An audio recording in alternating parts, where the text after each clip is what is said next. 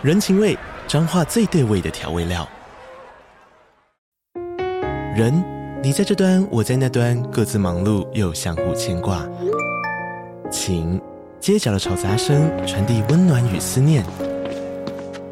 味，是从每一个转角飘出的乡愁。这里是彰化县政府 Pocket 节目《彰化早咖》，我是主持人内克。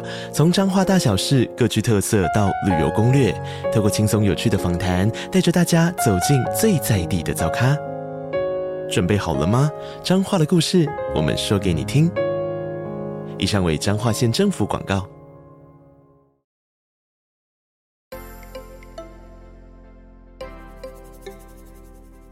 大家好，欢迎收听斜杠杠杠杠，大家来开杠。我是小王，我是威廉。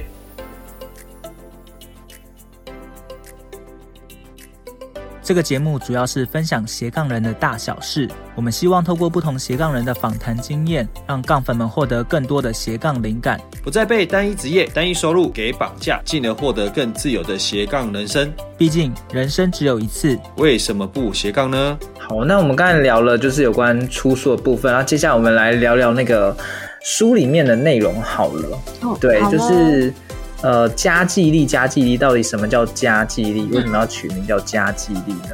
家继力哦，就是就是家里面的柴米油盐酱醋茶，家家里面会遇到的事情，然后因为它是写给那个妈妈看的，所以我希望就是以家为出发点。嗯、那刚好我自己的 Podcast 节目也叫精算妈咪的家计部，所以我就那顺理成章就用这个名字来哦，家继力的，对对对，嗯，嗯没错。OK，因为如果你在你在打另外一个名称，什么投资啊、理财啊，其实真的就蛮多人都用过。但是关于呃完全朝向家庭面向的，就比较没有。所以我希望这个名字是可以带给大家家的感觉。嗯嗯，那对我们或许可以来稍微聊一聊，说，哎。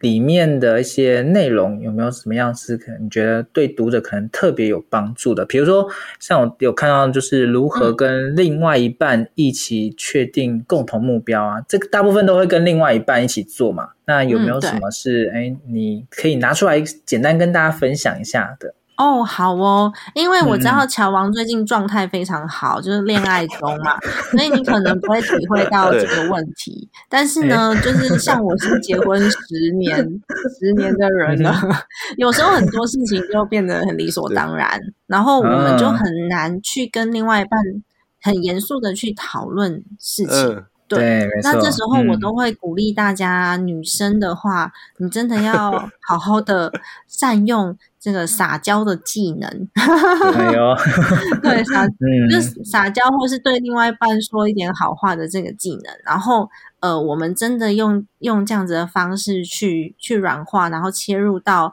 个人或者是呃双方共同的远景跟未来。然后我们再把这个远景跟未来画成一个目标，那每一个目标一定都会有一个达成的金额，因为真的我们没有要，嗯、我们没有要多荣华富贵，但是没有钱，真的很多事情做不了。嗯、那到时候我们就可以把这个目标画成我们想要执行的执行方案，这时候就可以跟另外一半顺顺利利的去洽谈，洽不是洽谈，顺顺利利的去 对，就比较顺利的去切入到这个议题里面啦。嗯，对，没错，不然你知道老夫老妻有时候太理所当然的事情，真的你没有办法坐下来说，好，我们现在来好好的谈一下我们的未来吧。什么？对对。所以像是小小的技巧，嗯，对对对，嗯、虽然听起来是小技巧，但是是还蛮实用的。我觉得两位，嗯、两位，一位在热恋，一位新婚，你们现在一定不知道我在讲什么。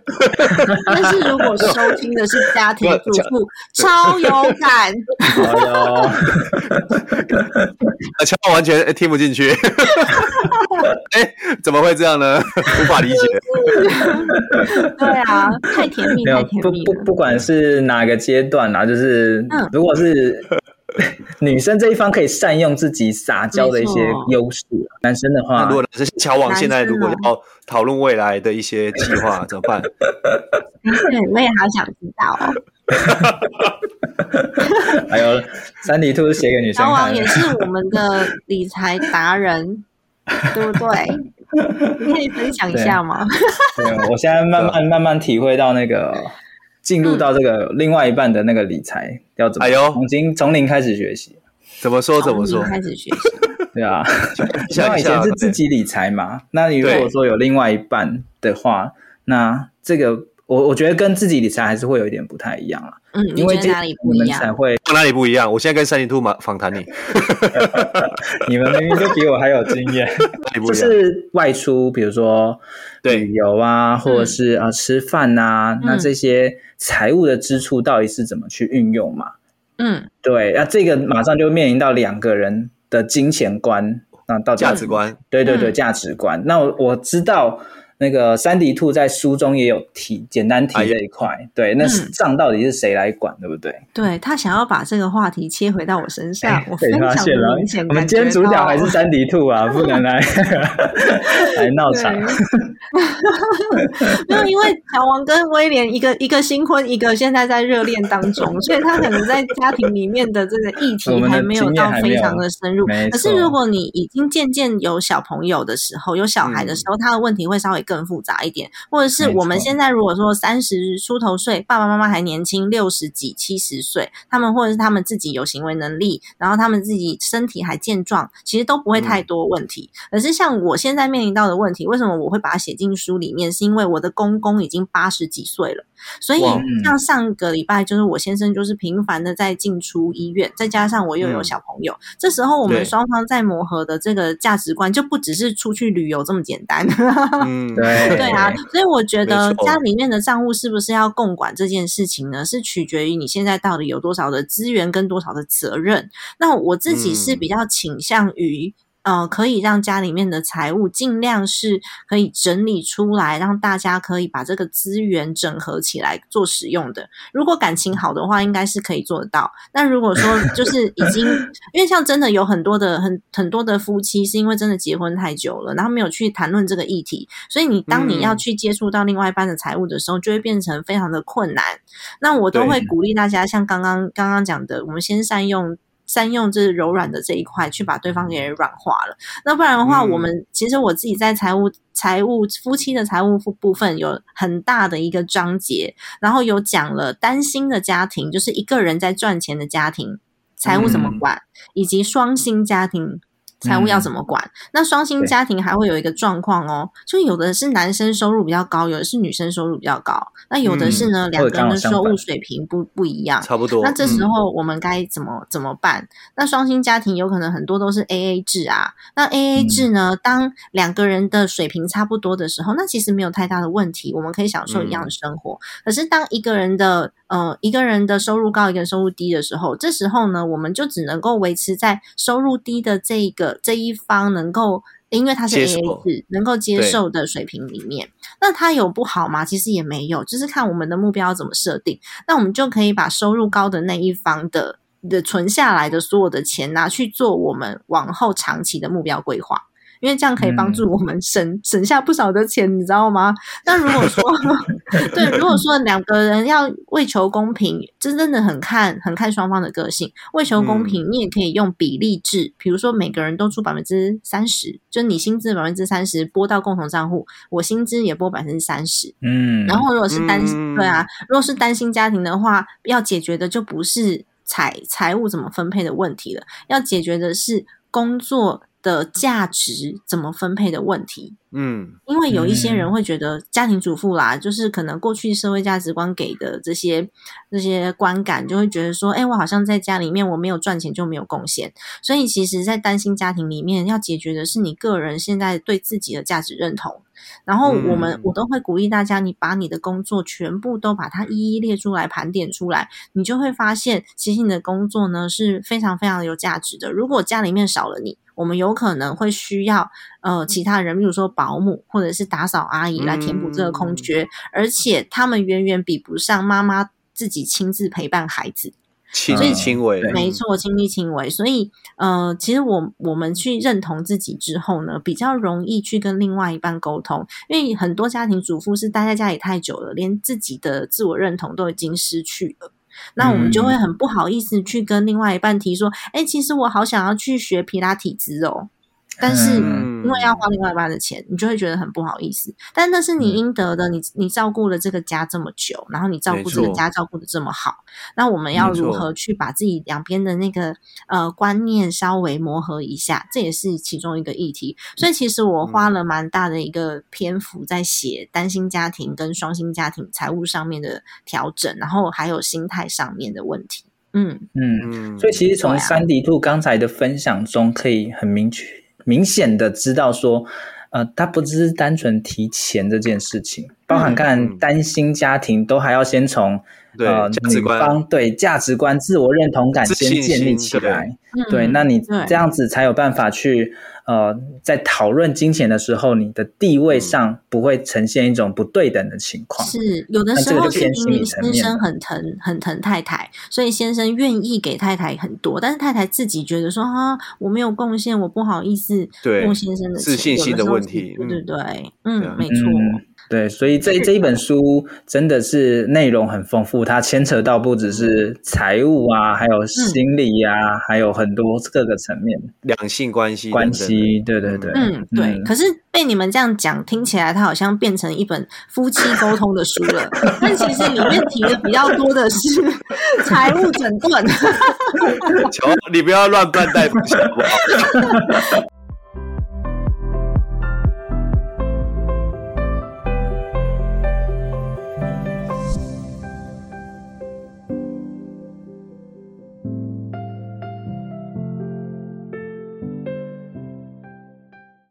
我我用到很多财务整顿的工具，很多技巧，对，很多技巧跟工具，然后只是会会把这会把关系带在里面，因为我觉得最终我们整整理财务的目的，就是为了让家里面可以过得更好，然后可以让大家都过得很开心、嗯、很幸福。所以其实我提倡一个观念是财务安全、心灵自由，嗯、因为现在大部分市面上都在讲财务自由，嗯、但是财务自由你要给他一个定义呀、啊。什么叫自由？对不对？什么叫自由？啊、什么叫财务自由？那我没错我自己在书里面的定义是，我希望大家可以财务安全。嗯，然后我我我记得我有一张表格，上面有写到马斯洛主义的的这个一个、嗯、一个那个。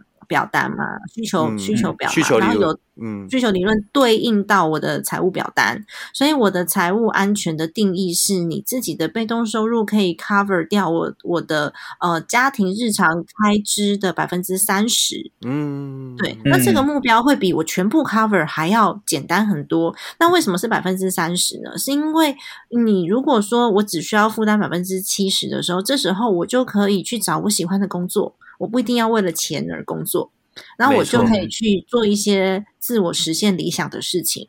所以我自己认为，财务安全就是你可以 cover 掉百分之三十以上，叫做财务安全。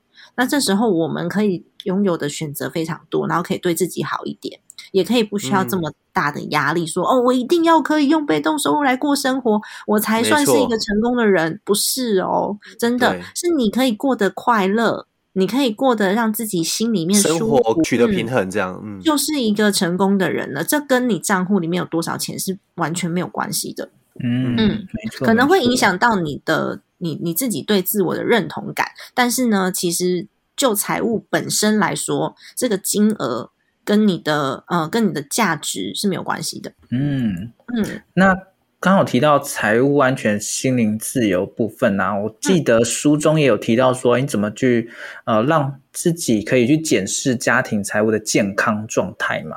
哦，那对，健检表是不是？对对 对，这个到底要怎么去检视说自己的现在家庭财务状态是好的、不好的，还是步骤啊，或者是几项重点？嗯，有啊，其实我有讲到那个财务健康检查表，其实是想要让大家觉得这个名词比较好接近，它其实就是资产负债表。对对对，Okay, 会比较好接近。嗯、然后我是因为家庭面家庭的财务非常的单纯，像公司的账务可能就还会有一些什么摊提啊，或者是股东权益啊、嗯、这，这些东西，嗯、或者是有形资产、无形资产啊、智慧财产啊这种。嗯、但是家里面的财务就很单纯，它就只有资产，像嗯有一些呃固定的资产，可能就是房子，然后车子。这些，嗯、那如果说是像呃流动资产，可能就是现金、股票基金这些东西，那也不会有太多复杂的项目。嗯、那呃，负债的部分就是第一个，就是我们有没有对对外有贷款嘛？房贷、车贷这些就是比较长期的贷款，然后比较短期的，就是信用卡的费用。跟如果我们有跟跟朋友借钱的话，这就是比较短期的。那我就会提醒大家说，哎、嗯，你的资产减掉负债，它就是其实就是你现在你现在的嗯，算是身价好了。我们就新闻上看到什么比尔盖茨还是谁谁谁的身价，就是这样计算出来的。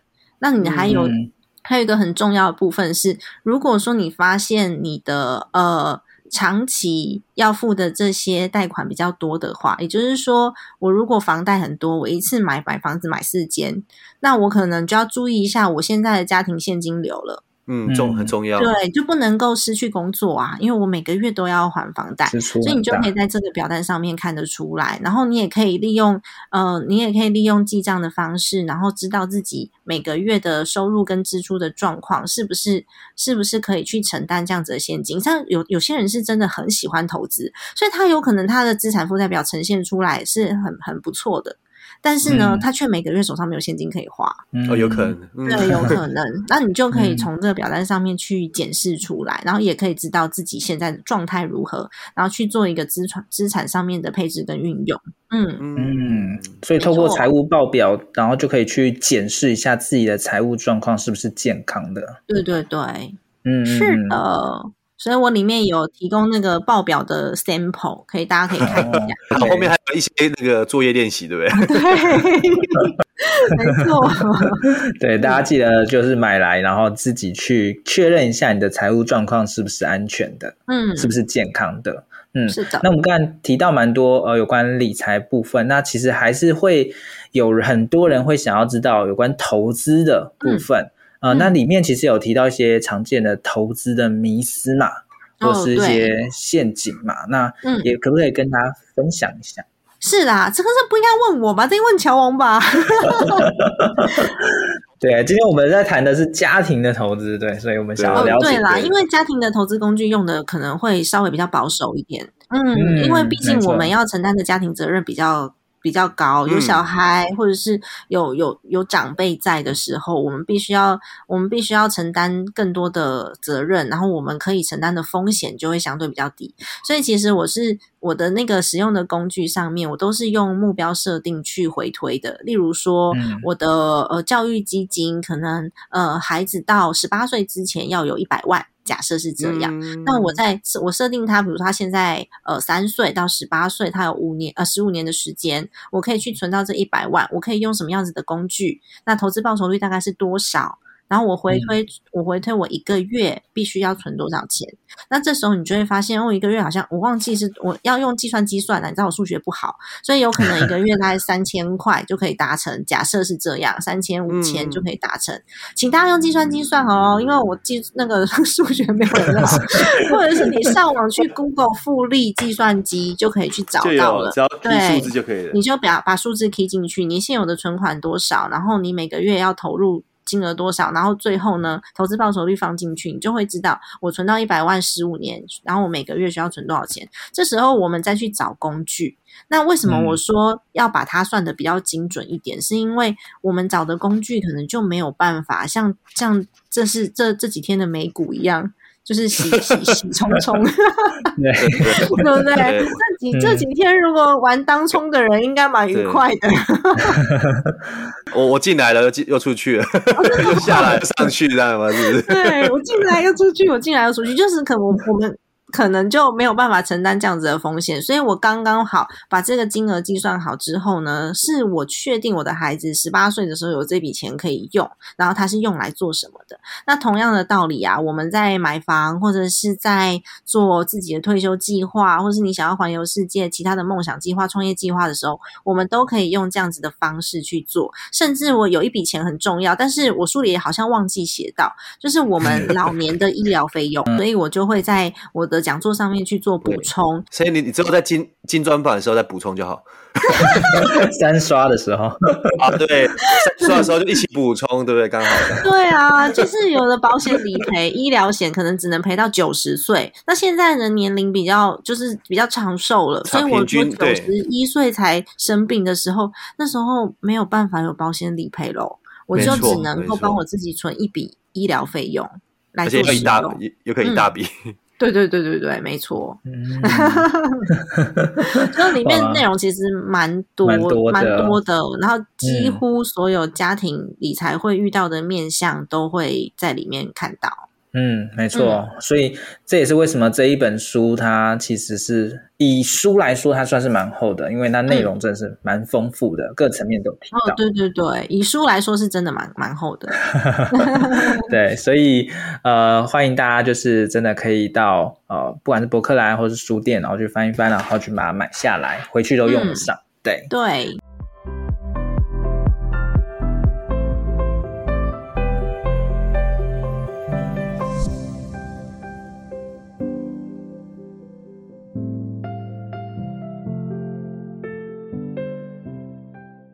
那三迪兔要不要来分享一下？哎，未来或者是接下来你的一些目标啊，或者是你最近有一些资源、新的想法？对对对对对，因为听说哇，你最近。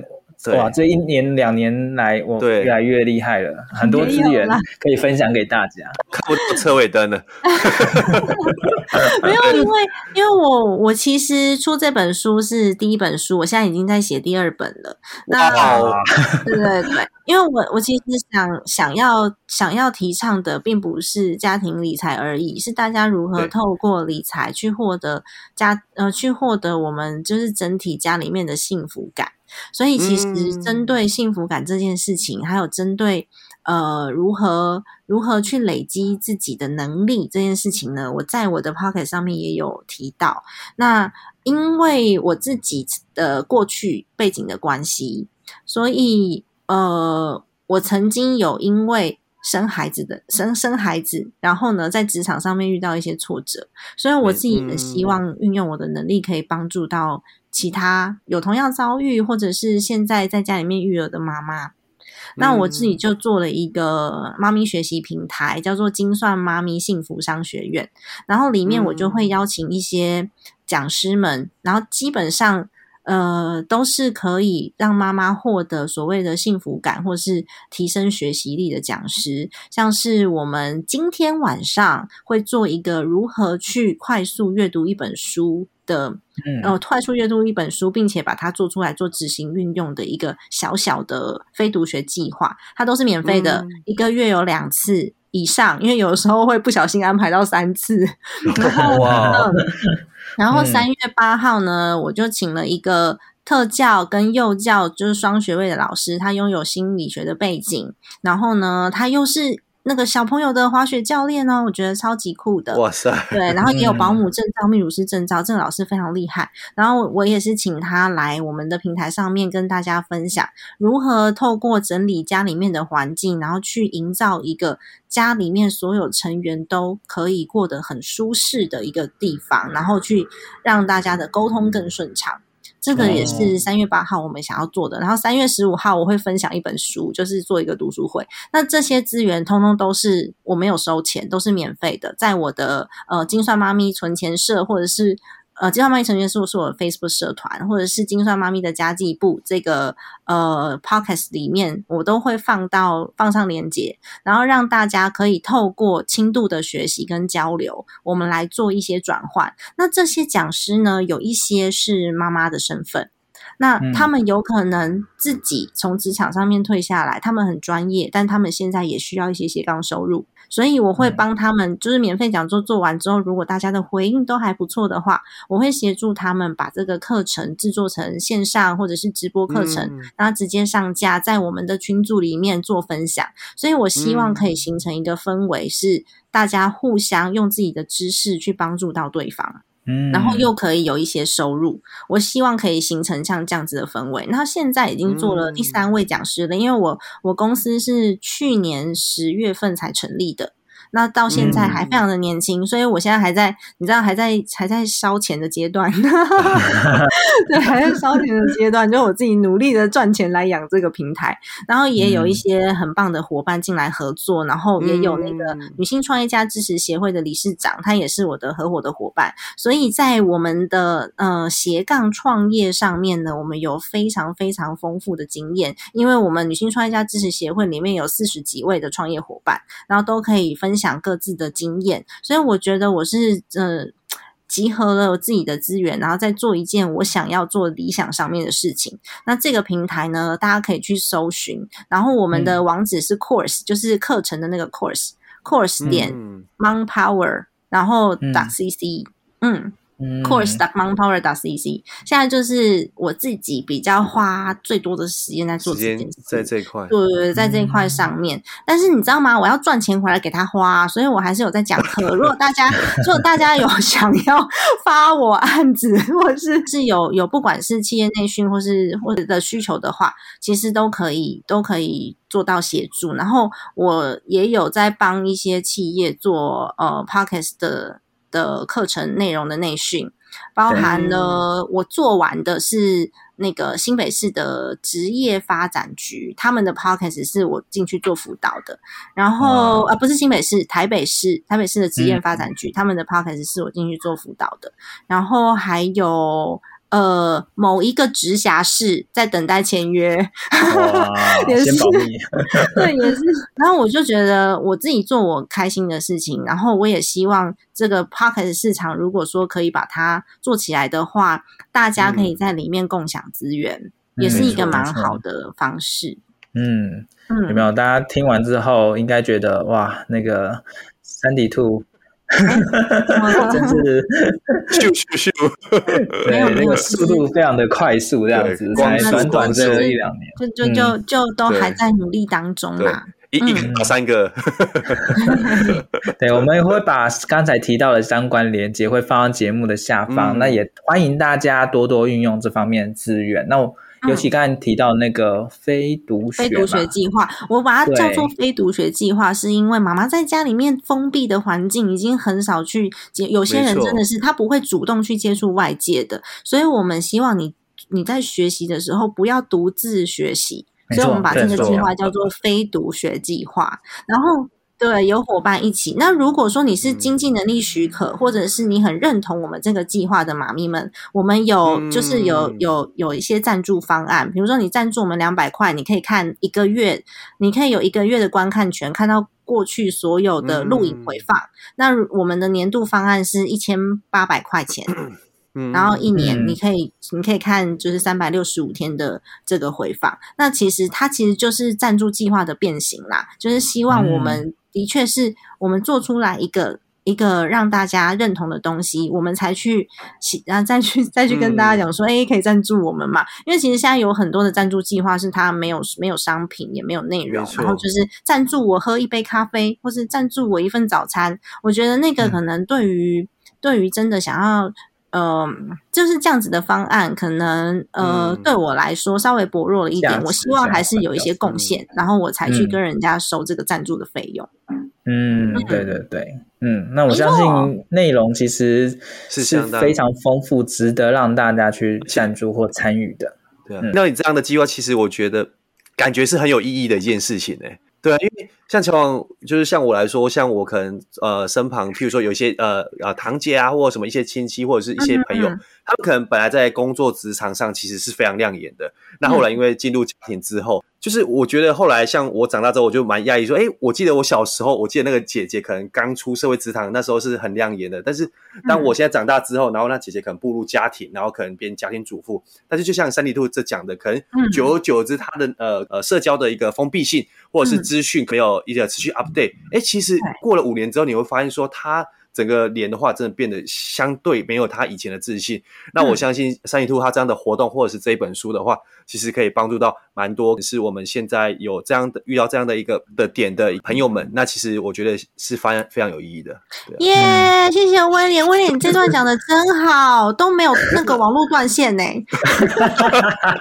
刚刚威廉其实一直在断线，就这一段整段很顺畅。对对对。这段一定把前面剪掉。威廉他就是为了刚才讲的那一段而一直待到最后的。真的真的，我觉得你这样做的一个呃方案，其实我觉得真的很有意义，而且可以真的帮助到很多嗯，原本他可以找回他亮眼的生活的一个嗯，嗯机会点。我觉得可能目前为止还比较看不到看不到实质的回馈，因为像我们也要吃饭嘛，所以也需要有 也需要赚钱呐、啊。所以我现在虽然还看不到太多实质的回馈，但是我觉得只要是你做有意义的事情，嗯、然后你真的帮助到别人，大家都有需求的时候，就是他会自然而然的回，就是金钱就会回到你身上。对，嗯，没错。而且我记得。过往这一题是很少人会再主动探索这一块，对不对？对，但其实我觉得，在你这一块的话，其实你讲出来之后，哎，其实应该，我相信你应该收到很多资讯，是越来越多人认同你这样的一个观点，嗯，还有这样的一个计划，我觉得未来一定会越来越好。对，而且其实要投入跟我们做竞争的人很少，因为他必须要累积很多，然后不没有办法快速获利，所以其实他是需要一点点一点点时间的。嗯，也要一些长远的眼光啦。嗯嗯。所以我也要，我要，我要接课，然后要卖线上课，没有啦，是跟大家开玩笑的。那我这本书的确也有做成线上课，所以如果你你看书，你觉得好像不是这么好懂的话，你就可以欢迎到刚刚那个 course 点 mompower 点 cc 上面，就可以看到家庭理财入门课，然后里面会有更多的表单、更多的表格，然后有很多的课程内容。你只要从第一堂课一直跟着我的表单写到最后一章。你就把所有的账务跟你的避险工具，然后还有就是呃你的目标，就都可以完成了。嗯嗯，OK，好，所以大家也欢迎到这样的网站。好，如果在看完书之后觉得还不过瘾，就是直接到网站上去购买这样的课程。嗯，对对对对对，嗯嗯。好，今天真的非常开心。三迪兔在二零二二年三月的时候，哇，从第十九集到哇，现在已经八十多集，快要九十。哇，三迪兔已经两百多集了，对不对？两百三，不得了，不得了。对啊，就一直看到三迪兔的不断成长，然后一直、嗯、呃有很多一些新的一些。东西在出现，嗯、对对对。那我觉得大家在发展斜杠过程中，也真的要去找到自己很热爱，然后很有呃兴趣，甚至对社会可以产生价值的事情，对，你就可以做很重要。嗯，对。那在心灵上也会变得更满足、更丰盛。对，好，那谢谢大家收听今天的斜杠杠杠杠，接下来开杠。我是乔王，我是威廉。我是三迪兔，哇哦，下下期见，拜拜。三迪兔果然是有经验，那个速度超级快。我以为我以为你忘了，我以为过了一年半你就忘了。听完这期节目后，你觉得哪一个部分对你有帮助或者印象最深刻呢？欢迎你在 YouTube 频道下方留言告诉我们，并且分享这集节目给你需要的朋友喽。还有，请大家记得追踪一下斜杠杠杠杠的 IG，我们会把这一集的精华重点以及来宾送给大家的一句话整理之后放在上面，帮助大家快速复习。IG 搜寻斜杠杠杠杠就能找到喽。如果你也想要发展斜杠，我们在脸书上有个私密社团，你只要在脸书搜寻斜杠人交流区，就可以免费加入这个社团，和大家一起交流更多的斜杠大小事喽。如果觉得这一集的节目不错，也欢迎在 Apple Podcast 订阅以及五星吹捧，或者在斜杠杠杠杠的 YouTube 频道订阅、按赞、追踪，并且开启小铃铛喽。